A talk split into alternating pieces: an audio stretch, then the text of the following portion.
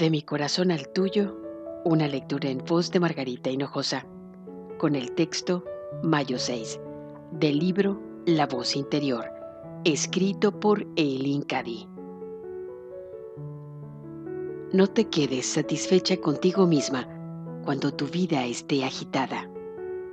Busca mi guía y dirección en el interior y muéstrate dispuesta a aceptar ayuda procedente del exterior hay muchas ocasiones en las que he de utilizar mis canales para ayudar a poner luz sobre una situación, especialmente cuando hay puntos ciegos o cuando estás tan cercana a la situación que tú misma no eres capaz de verla con claridad.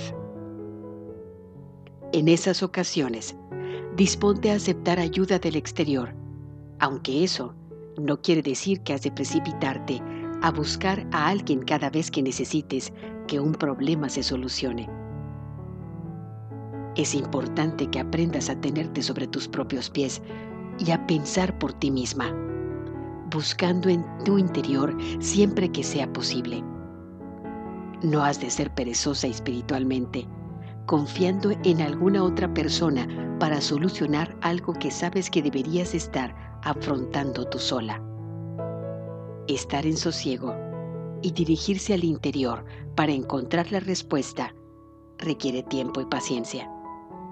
Pero no puedes esperar crecer espiritualmente a menos que aprendas a poner eso en práctica. De mi corazón al tuyo, una lectura en voz de Margarita Hinojosa.